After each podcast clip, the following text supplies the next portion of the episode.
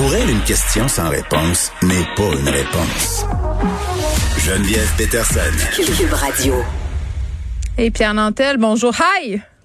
Oh, j'adore. Quel sens de l'humour vous avez. Bonjour, hi, Madame Peterson. D'ailleurs, écoute, on aurait, j'ai entendu quelqu'un qui citait un scientifique là, qui s'appelait Peterson, hein, quelqu'un qui analysait quelque chose qui se passe en Suède. non, en fait, c'est euh, Martin Geoffroy qui parlait de, de quelqu'un qui étudie dans un centre euh, sur la radicalisation, mais on n'a pas de lien de parenté, euh, moi et ce chercheur. on sait bien, toi, ta filière suédoise. Norvégienne, pour être plus précise. Arrête donc, toi. Ben, écoute, tu peux être fier de ce, peuple d'origine qui s'est sorti de la misère noire hein, des années 70, ils ont trouvé du pétrole offshore et ça a strictement changé leur vie, mais ils ont continué à bien gérer leur pécule, hein, puis ils sont assurés d'avoir des redevances dignes de ce nom pour faire créer le fonds des générations avec des milliards, c'est comme je sais pas, 100 fois plus que ce qu'on peut avoir mis de côté pour nos les prochaines générations. Alors, bravo à vos Vikings, c'est drôle, Madame Peterson. C'est drôle parce qu'avec André Noël, mon chroniqueur, on vient de parler qu'il fallait pas envier la Suède sur la gestion de la pandémie, mais je pense qu'on peut euh, envier la Norvège sur la gestion de ses ressources naturelles, mais on peut aussi peut-être questionner son protectionnisme. Mais ça, c'est un autre sujet. Voilà. Ben, moi, je, moi, je vais te parler aujourd'hui euh, de la langue française parce que effectivement, je, suis heureux de savoir que Simon Jolin Barrette fait partie des invités de Mario Dumont tout à l'heure parce que je pense qu'il a saisi une, une poignée, une façon de, de, pouvoir dire à, à, Valérie Plante, pouvoir dire à l'administration partout à Montréal, c'est correct, on comprend que votre réalité, c'est qu'il y a des gens de partout qui habitent à Montréal, puis pour qui le français n'est pas la première langue, mais vous pouvez pas mettre de côté le fait, comme le disait Pascal Pascal d'ailleurs, qu'à l'article 1 de la Charte de Montréal, Montréal est une ville de langue française. Et ça, ben, c'est fantastique de voir que, ultimement, on a peut-être trouvé un outil parce que je peux te dire que je suis premier à avoir cherché à couper la pression sur Valérie Plante dans la mesure où c'est un fait, elle est la mairesse des gens qui habitent à Montréal. Et mm. puis si, par exemple, tu te souviens cette bande dessinée qu'elle voulait sortir, qu'on a su, un, une bande dessinée, déjà, ce serait pas peut-être pas l'idée du chèque en pleine pandémie, mais bon, on va passer là-dessus. Mais le fait qu'elle en fasse une version bilingue, ça a fait, ça a fait beaucoup de gens ont fait des gorges de choses. mais pas juste euh, sa BD, mais le fait, euh, parfois, c'est adressé, je pense, c'était à la Chambre de commerce de la ville de Montréal, c'était en anglais. Tu sais, elle, est beaucoup dans le bilinguisme. Je peux comprendre parce que Montréal, euh, à prime abord, c'est une ville bilingue, là, mais je, je sais pas, Pierre, peut-être t'as pas la réponse, là, mais au niveau des chiffres, mettons, là, le, nombre de personnes qui parlent français à Montréal, est-ce que c'est plus que 50% qui parlent français à la maison ou c'est encore plus bas? Parce que depuis quelques... À ce que je sache, on a franchi le seuil? À ce que je sache, on a franchi le seuil en termes de langue parlée à la maison?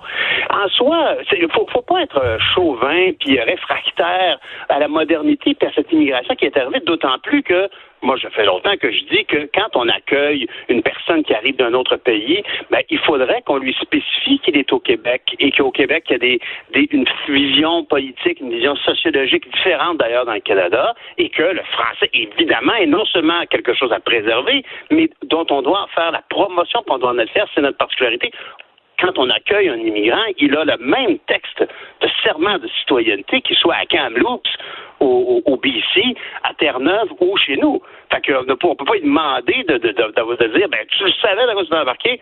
Peut-être que dans ces petits papiers qu'il a mm. remplis avec tout le stress pour rentrer, mais quand vient temps de faire son serment d'allégeance, ben, c'est un serment à la reine qui est le même partout au Canada. en même temps, c'est pas le Québec qui l'accueille, c'est le Canada.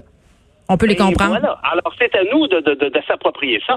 Ceci dit, donc, c'est un constat que Mme Plante n'est pas chaude chaude à l'idée de jouer les, les, les, les avocates euh, mm. de la francisation comme ça. Et c'est donc intéressant de voir que M. Simon-Jolin Barrette arrive avec cette information-là parce que c'est effectivement la métropole du Québec. C'est la ville, le poumon économique du Québec et se doit d'être, un, un, comme il le disait lui-même, un vaisseau amiral de cette protection du français. Puis il est grand temps de se lever là-dessus. Il y a eu des grands pas qui ont été faits euh, à l'époque de Camille Lorrain, tout ça. Et aujourd'hui, on est en train, tranquillement, comme une grenouille qui se rend pas compte qu'on est en train de la faire cuire, en demandant, on dit que le way show, il s'en est donc bien, puis finalement, ça va, puis tu vas cuire ma vieille. Ben, c'est un peu ce qui se passe au niveau du français. Quand je regarde Amazon Prime Day, il n'y a pas un chat qui chiale sur le fait qu'on a fait de la publicité avec le 13 et 14 octobre, c'est Amazon Prime Day. quoi? Amazon Prime peut-être, même là, mais tu sais, on va accepter que les fromages. Ben, c'est un nom, euh, c'est un nom, euh, c'est un ink, là. Fait que ça, je peux comprendre. Mais moi, j'ai une question, Pierre. Euh, Oui, le prime, mais pas le D. Le- le- le non, non, on enlève le, on n'est pas, c'est pas nécessaire, là. Mais, euh, puis je suis d'accord avec toi là-dessus. À un moment donné, euh, surtout au niveau des grandes compagnies comme ça, ils pourraient se forcer le derrière un peu pour s'adapter. Hey. Euh, tu sais, on en parle souvent, là. Euh, euh, tu sais, redonnez-nous parce que vous nous prenez tellement, euh, au moins ayez la décence de nous considérer dans l'équation. Ça, c'est une chose. Mais moi, j'ai une question, euh, puis peut-être une question euh, de génération, une question naïve, là. Je veux pas, je veux pas que tu le prennes mal. Je la pose avec beaucoup de candeur, cette question-là. OK? OK. Non, non, mais c'est pas... masque. Attends, je mets un masque de goaler puis un biscuit de. Non, mais t'es au téléphone. c'est pas, pas dangereux. Ah, ok, bon, Euh, non, mais tu sais, quand, quand on parle, euh, bon, euh, Simon Jolin Barrette qui veut que Montréal obtienne son certificat de l'Office de la langue française et tout le tralala et tout ça. Puis, on- euh, puis je parlais avec des, des journalistes du côté anglophone et tout ça, puis même des journalistes francophones, peut-être de plus jeune génération. Puis on se posait la question, on se disait, est-ce que de polisser la langue française et de la comme ça dans l'espace public, c'est une bonne façon, euh, justement, de la préserver? Est-ce que c'est la meilleure façon d'intéresser euh, même aussi les communautés anglophones ou les communautés immigrantes qui sont allophones à apprendre le français en premier? Je- je- honnêtement, je pose naïvement la question.